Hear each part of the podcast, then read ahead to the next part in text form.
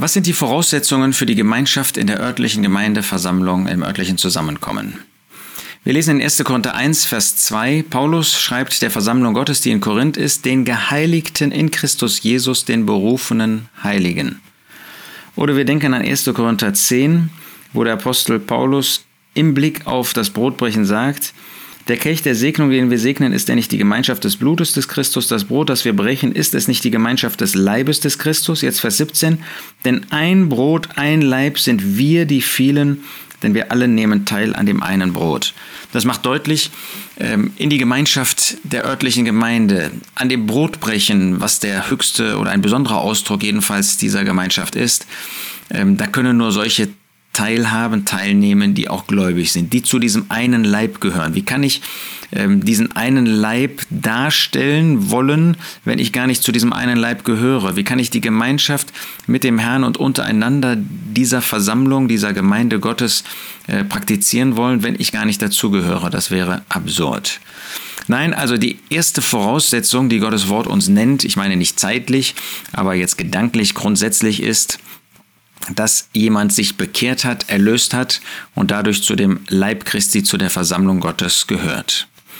Aber reicht das aus? Muss man einfach nur ein bekehrter Mensch sein, um an dem Abendmahl teilnehmen zu können?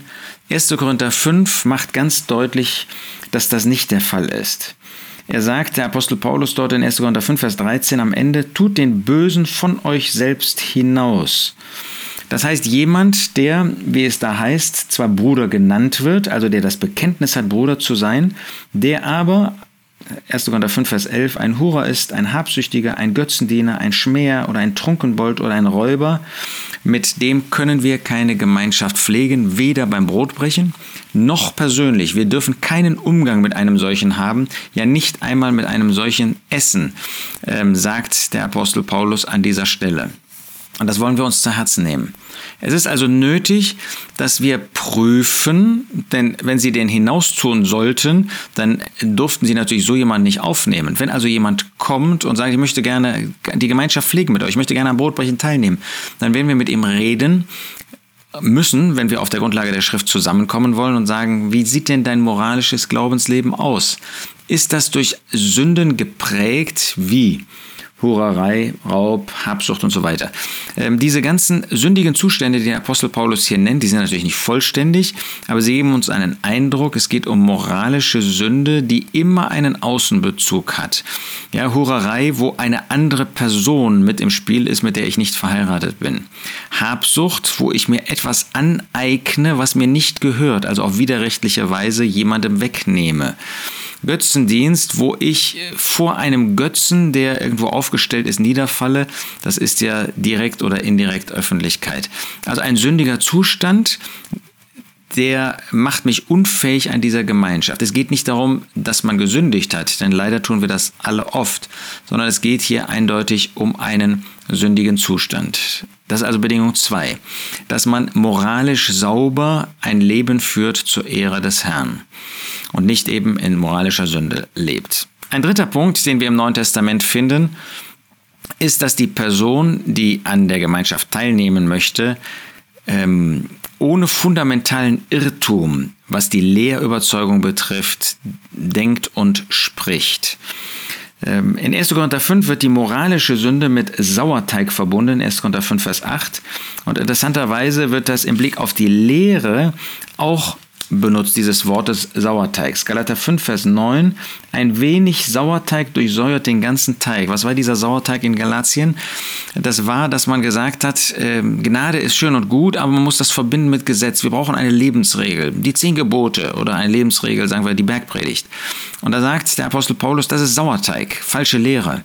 In 2. Johannes 10 wird deutlich gemacht, dass wenn jemand nicht die Lehre des Christus bringt, also nicht wenn jemand die eine böse Lehre über den Herrn Jesus bringt, sondern wenn jemand nicht die wahre Lehre über die Person des Herrn Jesus bringt, mit dem, den darf man nicht grüßen und nicht ins Haus aufnehmen. Das macht, heißt, macht ganz deutlich, dass natürlich die örtliche Versammlung, örtliche Gemeinde mit einem solchen keine Gemeinschaft pflegen kann.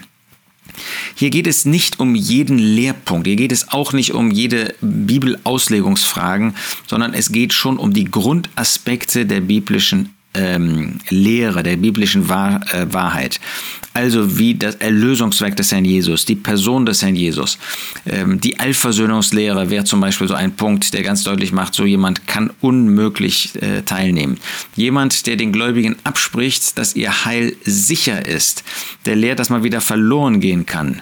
Mit so jemandem kann man keine Gemeinschaft am Tisch des Herrn machen. Das ist ja vollkommen im Widerspruch zu Gottes Wort. Ich sage nicht, dass nicht wir alle auch schon mal da Zweifel haben und zu Zweifeln kommen, aber wer das als eine Lehre der Schrift propagiert, der steht direkt gegen das Wort Gottes, gegen die christliche Wahrheit. Das ist also Punkt 3, dass es jemand sein muss, der sauber ist, was seine Lehrüberzeugungen betrifft. Nochmal, es geht nicht darum, dass wir jede Bibelstelle gleich auslegen, ähm, richtig auslegen. Dann gäbe es überhaupt niemanden, der am Brotbrechen teilnehmen könnte, weil wir alle mindestens punktuell über das eine oder andere äh, unterschiedlich denken. Dann gibt es noch einen vierten Punkt und das ist, diese Person hat keine Gemeinschaft mit solchen, die nicht rein sind in Lebenswandel oder Lehrüberzeugung. Ähm, wir finden zum Beispiel im zweiten Johannesbrief, dass ganz deutlich gemacht wird, dass das Problem nicht allein ist, dass jemand in Sünde ist, in Sünde lebt, dass so jemand nicht aufgenommen werden kann, sondern dass man, wenn man mit so jemandem Kontakt hat, die Verunreinigung dieser Person, moralisch oder lehrmäßig, auch mir zugerechnet wird. Ähm, der Apostel Johannes schreibt dort über den, der nicht die Lehre des Christus bringt, Vers 11, 2. Johannes, wer ihn grüßt, nimmt teil an seinen bösen Werken, nimmt teil, hat Anteil, hat Gemeinschaft, das ist dasselbe Wort, mit seinen bösen Werken und ist damit durch diese bösen Werke verunreinigt. Das macht ganz deutlich, jemand muss bereit sein, die Gemeinschaft, den Umgang sogar mit jemand zu meiden, nicht zu haben, der durch moralische oder lehrmäßige Sünde geprägt ist. Mit anderen Worten, ähm, wir dürfen nicht zulassen, dass jemand sagt, ich bin Christ, aber ich möchte nicht über mein Leben reden. Wir haben eine Verantwortung, das machen diese Stellen klar, die nicht nur für mich persönlich, für jeden von uns persönlich zutrifft, sondern die uns auch gemeinschaftlich betrifft. Und da erwartet der Herr, dass wir wachsam sind und dass wir konsequent sind nach seinen Gedanken. Aus einer Blick, anderen Blickrichtung betrachtet, könnte man äh, diese Punkte auch zusammenfassen über den Oberbegriff 2 Timotheus 2, Vers 22. Die jugendlichen Begierden aber fliehe, strebe aber nach Gerechtigkeit, Glauben, Liebe, Frieden mit denen, die den Herrn anrufen aus einem reinen Herzen. Die also bereit sind, sich von Unreinheit, von Bösem zu trennen und in Aufrichtigkeit und in Liebe zu dem Herrn und zu seinem Wort und den Seinen äh, mit anderen Geschwistern zusammenzukommen. Man soll sich trennen von dem Bösen, das macht äh, Paulus dort in 2 Timotheus 2, Vers 19 bis 21 deutlich. Aber man soll sich nie isolieren, sondern soll immer solche suchen, die auch mit einem reinen Herz kommen. Das bedeutet natürlich, ähm, ein reines Herz ist nicht da, wenn ich ein Zusammenkommen besuche, ähm, das nicht nach den Gedanken Gottes ist und sage, das ist eigentlich egal. Ja, ähm, Hauptsache ich bin gläubig, ähm, Hauptsache ich bin nicht in lehrmäßig Bösem oder meinetwegen auch moralisch Bösem. Ähm, äh, aber wo ich mich versammle, wie ich mich versammle, das ist, äh, spielt keine Rolle. Nun einmal ist es tatsächlich so, wenn man ein bisschen sich die Dinge näher anschaut, dass viele Gemeinden, viele Zusammenkommen heute keine konkrete, keine konsequente Trennung von dem Bösen mehr haben. Da werden solche aufgenommen, die an einem Zusammenkommen, das im Namen des Herrn auf der Grundlage der Schrift äh, stattfindet, ausgeschlossen worden sind. Und damit ist klar, ähm, sie sind verunreinigt. Oder wo jemand einfach aufgenommen wird, der in einem solchen Zusammenkommen bezeichnet worden ist wegen eines unordentlichen Lebenswandels, mit dem wir also keinen Umgang haben sollen und der wird da freimütig aufgenommen. Das ist im Widerspruch zu Gottes Wort. Ähm, aber darüber hinaus kennt Gottes Wort nur die Versammlung Gottes und kennt Gottes Wort nur einen Weg nach der Schrift. Nun gibt es aber heute ganz viele Wege und deshalb ist bei diesem reinen Herzen natürlich von Bedeutung, wo ich herkomme. Man nimmt die Person auf, keine Frage. Aber es ist auch, sie bringt ja das mit, wo sie normalerweise zu Hause ist. Und deshalb muss man darüber sprechen, wenn man so jemanden in die Gemeinschaft aufnehmen möchte. Was weiß er davon? Warum geht er an einen solchen Weg? Welche Überzeugung bringt er mit? Warum geht er nicht ähm, regelmäßig an ein Zusammenkommen der gleichen Art auf der Grundlage der Schrift, sondern in sein, ich nenne das mal, eigenes Zusammenkommen? Zusammenkommen. Also das macht deutlich, das reine Herz, das ist nicht nur jetzt ein, ein formales Kriterium, sondern das offenbart dann den geistlichen Zustand, das ist das eine, aber auch die Herzenshaltung, das Ziel, was jemand verfolgt. Und wir werden in Epheser 4 aufgefordert, die Einheit des Geistes zu bewahren im Band des Friedens. Und wenn wir diese Einheit bewahren wollen, die Einheit des Geistes, dann können wir natürlich nicht übergehen, wo jemand herkommt, ähm, wo jemand üblicherweise die Gemeinschaft pflegt und am Brotbrechen teilnimmt und müssen darüber sprechen.